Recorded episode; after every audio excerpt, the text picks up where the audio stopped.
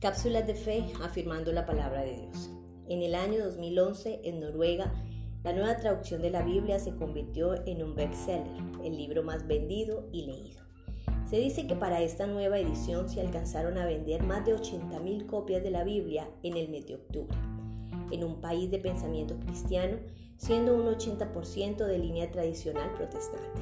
Pero curiosamente, solamente un 20% de estas personas consideran la fe y la religión como algo realmente importante en sus vidas. Tomado de la fuente BBC News Mundo 5 de enero de 2012. En la vida podemos leer libros excelentes de ciencia, literatura, artes, cocina u otros temas, pero ninguno de ellos demandará de sus oyentes o lectores una aplicación real para su vida. La lectura de la escritura no solamente nos lleva a meditar en los mensajes dados por Dios, sino que demanda de cada uno de nosotros la práctica y la obediencia real de la Biblia. Si tenemos la Biblia, la leemos, pero no la practicamos, vivimos en el engaño.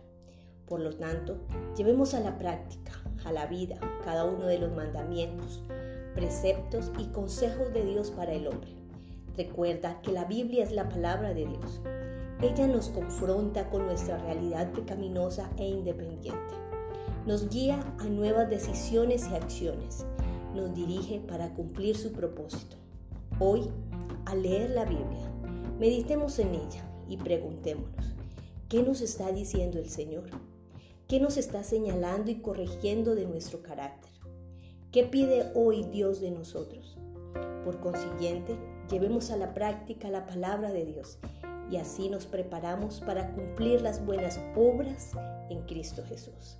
Bendiciones para ti. Feliz día, Ministerio Casa del Padre.